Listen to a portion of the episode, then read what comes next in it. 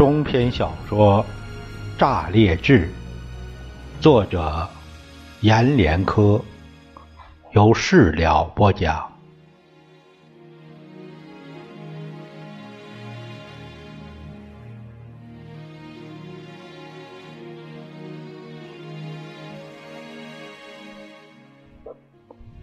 孔明亮。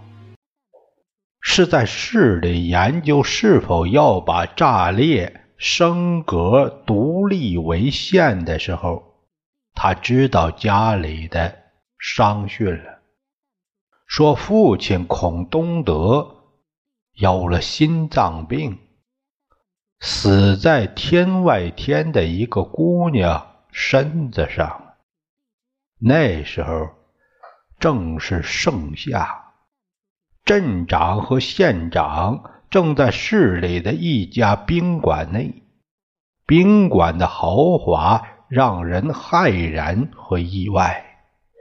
茶几是镶银的，椅子是镀金的，脚下的地毯全是十六岁以下的少女剪发织成的。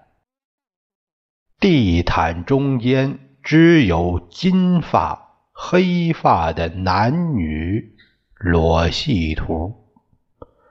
走在那地毯上，有一股少女的发味儿和肌肤的光润，在脚下边。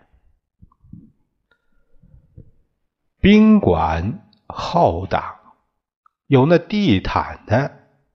只有一套房，除了上边的批文和条子，其他下级单位来租房，每住一晚间都要提前三年来预定。一晚的房价是半斤黄金价。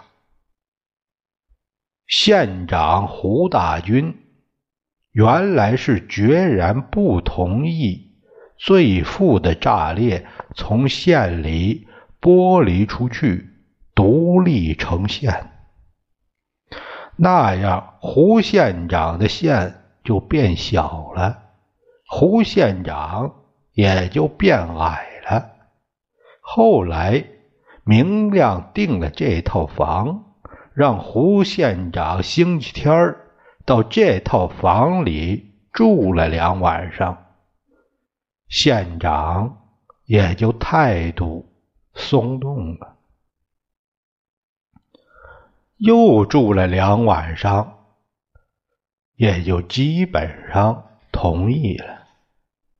再住几天后，胡县长也就明确答应。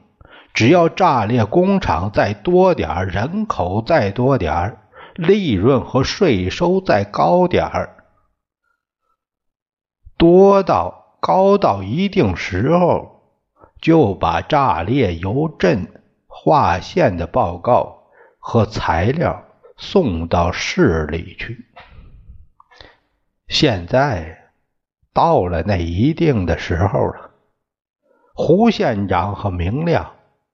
用一个专车，把十三箱的资料、录像、表格、数据，正式拉着送到了市政府，让市里的领导都在传看那些数据、表格和录像。他们就在这宾馆等着市里的消息和态度。等到最为焦急的时候，明亮在房里喝着水，把电视关掉、打开、打开、再关掉，反反复复，到心烦意乱。头发脱落后，墙上挂的圆形钟表突然掉下来，落在他床头的枕头上。他心里一惊，慌忙过去捡起来。明亮的脸一下惊出了雨水似的汗。他就那么在床前站了一会儿，冲到对面胡县长住的房间，对胡县长脱口而出：“不好了，我爹死了。”县长正在那地毯上盘腿坐着看报纸，怔了一下，惊慌慌的问：“你怎么知道？挂钟，挂钟从墙上掉下来，没有坏。那时针、分针全都不走了。”把报纸放下来。把身边的一杯茶水端到桌子上，回过身儿。胡县长看见明亮还愣在屋子里，就训他还不快打电话问家里情况。明亮这才醒过神来，抓起县长客厅的电话，拨了号，问了几句话，他就挂上电话。僵在那儿了。先是脸上有一层晶白色，后来那晶白就成了暗乌暗乌的红。等那乌红变成黑青后，他把电话放下了，面窗而立，站在那儿。看见窗外的鸟雀依旧在楼下公园里飞，扫地的依旧在楼下捡着落叶和纸屑，而自己的目光却是无论怎么样都聚不到了外边的物景上。怎么样？明亮想了一会儿，脸上挂了。黑屋的笑，天大的事儿，也没有镇改县的事儿大呀。人死了，为了镇改县，咋能不死人呢？啥病？胡县长，孔明亮看着县长的脸。很轻很轻的叫了一下，停了一会儿，才又犹豫的道：“等炸裂镇改县最终成功了，我想把炸裂全县财政收入的百分之十送给你。”县长想了一会儿。你不回家奔丧吗？天大的私事都没有最小的公事大，死爹死娘也一样。孔明亮转身望着窗外，我想回，今天市里就把那材料全都看完了。市长要万一找我谈话，我人不在场。怎么办呢？县长就给两个茶杯都倒了半杯水，一个递给孔明亮，一个自己端起来，两个人在空中碰一下。县长感慨道：“哎，全县的乡长、镇长都像你，县里就好了。”然后又接着笑一下，就冲你为了工作，父亲死了都不回。朕改县后，你若不容任县长，那就天理不容啊！也就在碰杯之后，都喝了一口水，彼此看了看。孔明亮也对县长笑着说了一句话。我替你算过卦，卦先生说你很快就能当市长了。胡县长又笑了笑，安葬父亲想要排场了，我可以去为你父亲致悼词。从县长的屋里回到自己的屋里后，孔明亮心里有些感谢父亲，恰好死在这个时候。他站在那儿，望望停止走动的圆挂钟，拿起拍一拍，摇一摇，确信那挂钟的表针。死了，不走了，就将那挂钟又挂回到了墙壁上。到无所事事的时候，在卧室站一会儿，又到客厅闲走两圈推开客厅的大窗户，他看到市政府几十层的楼房竖在眼前。像一根筷子插在一群沙盘里，细心的去查那楼层的高，知道那楼是六十八层的时候，他想到镇改县后，他要在县城的中心首先盖一幢八十六层的楼。让那楼房有一天县改市了，也不过时，也不矮。然后他就在窗口想着那八十六层楼，目光穿过楼群和树林，看见几里外那高楼的六十六层，也有一扇窗户推开了。市长的脸像一个苹果那么大，在那推开的窗里笑着朝他招招手，让他赶快和县长一道赶过去。他也就慌忙向市长摆摆手，关上窗户，去换上县长，赶快往市长的办公室里走。走出宾馆。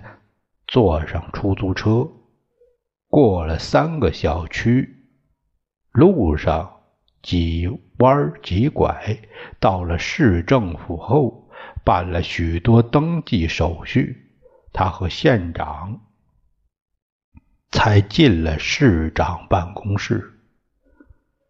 市长果真在看炸裂送上来的许多统计和表格。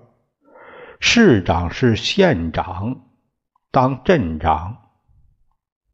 明亮当村长的时候，那个老县长，他见了他们一点儿也不陌生，记忆犹如朝阳，美如鲜花。彼此叙了旧，喝了水，最后县长看了看明亮，年轻。兴奋的脸说：“我知道你为了工作，父亲死了都不肯回家奔丧去。就冲你这一点，我个人原则上支持炸裂，由镇改为县。”明亮有泪想要流出来。市长看看胡县长。想好将来调谁到炸裂当县长没有啊？孔明亮的心一下子缩紧了，扭头看着胡县长，哀求的目光和山脉上的沉雾一个模样。可就在胡县长要开口说话时，市长笑了笑：“哈哈，我看呐。”谁都别去了，把明亮同志直接从镇长提为县长吧。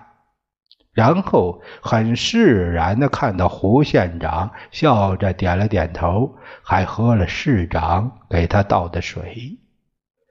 从明亮想要从市长手里接过杯子去给市长续水时，他看见市长身后墙上挂的方形钟表的红色秒针，走得有气无力，想要停下来。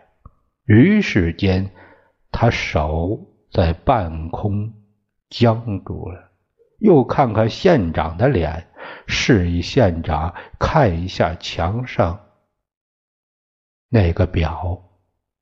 见县长抬头看了后，明明是看见那秒针每走一下都像爬台阶，有时爬上还会掉下来。可县长却和没有看见一样，脸上闪过一层隐隐的喜色，后还依旧和市长说着话。县长说。深层变革这些年，县里情况都很好。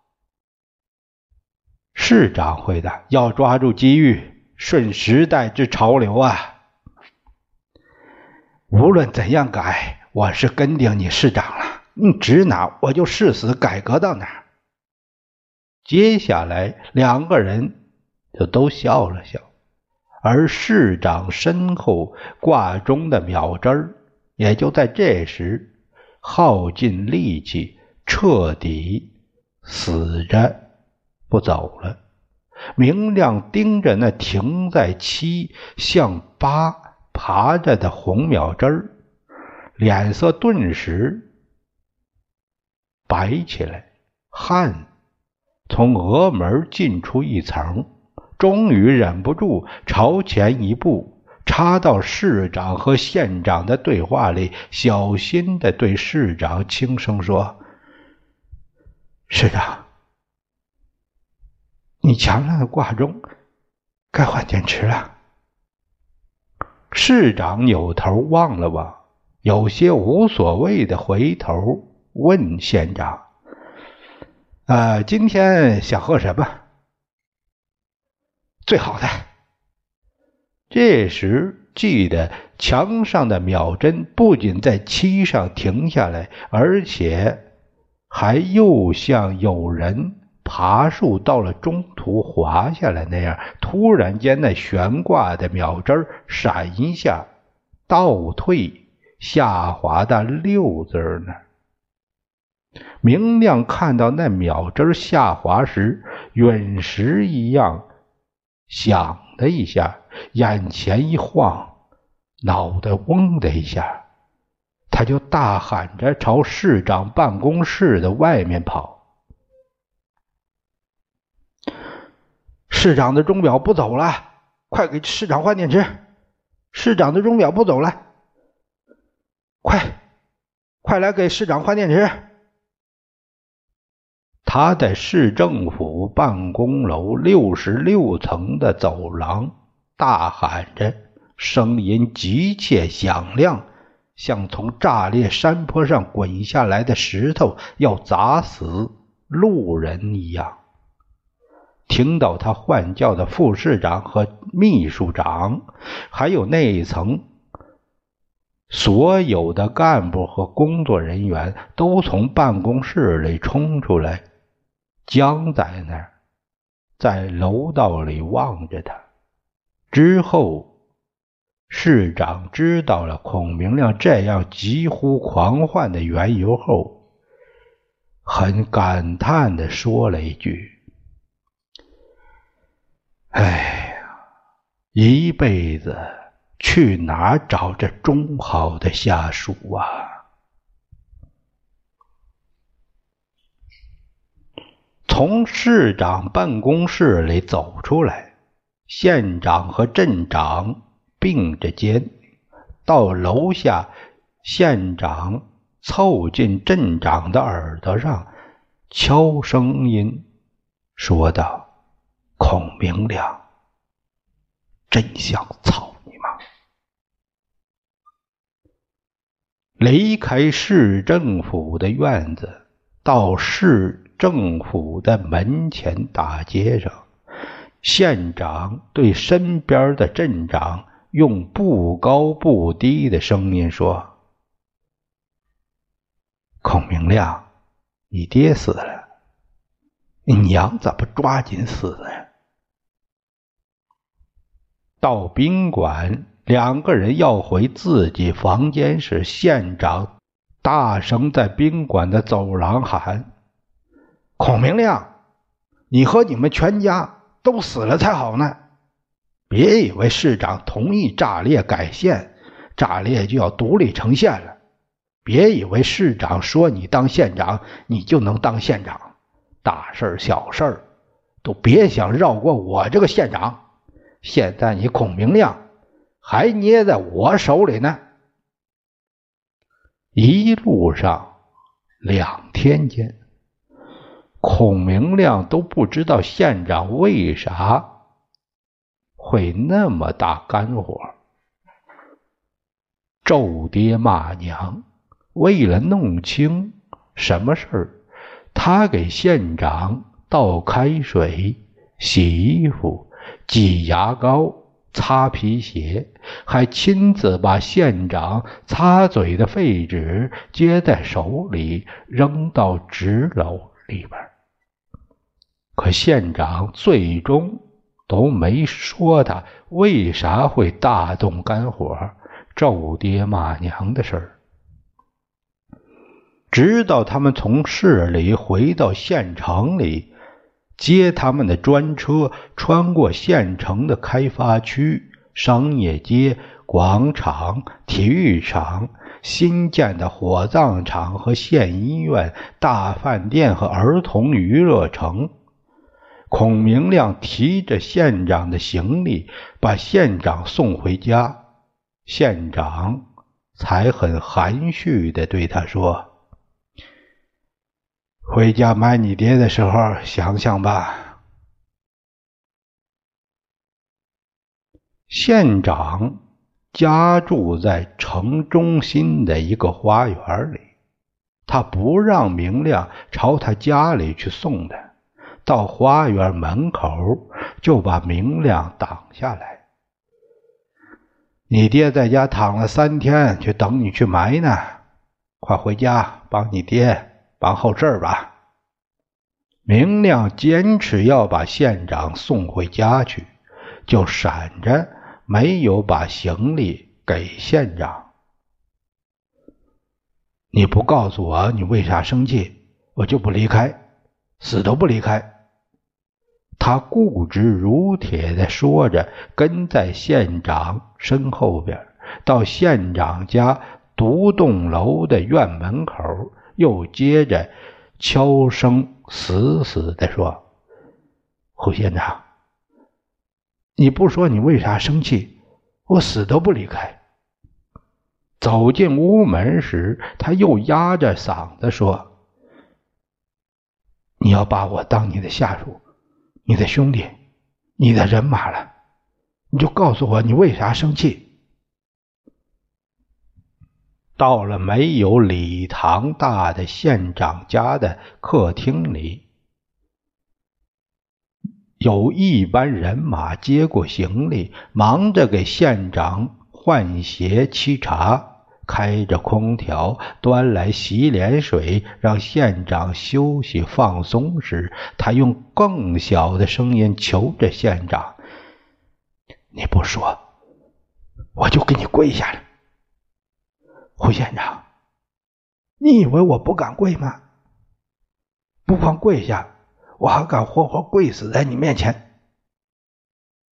在孔明亮真的做出准备下跪的姿势的时候，县长家客厅墙上的挂表的时针分针都到了十二点，那椭圆木雕的红木钟表里，当当当的。连敲了十二下，声音洪亮，就像寺庙古刹的钟声、木鱼声。孔明亮有些醒悟的循着声音望着那钟表，脸上的表情如一层云里透出了一丝光。胡县长脱掉皮鞋。换了拖鞋走过来，盯着明亮，冷冷笑一下。你放心，我家的钟表再走百年都不会停下来。孔明亮看看胡县长，又回头依然望着那钟表，脸上原来僵冻的表情化解开来，有一层发亮的懊悔僵在他的脸上。他看着走来，坐在中下。沙发上的胡县长朝自己脸上轻轻掴了一耳光。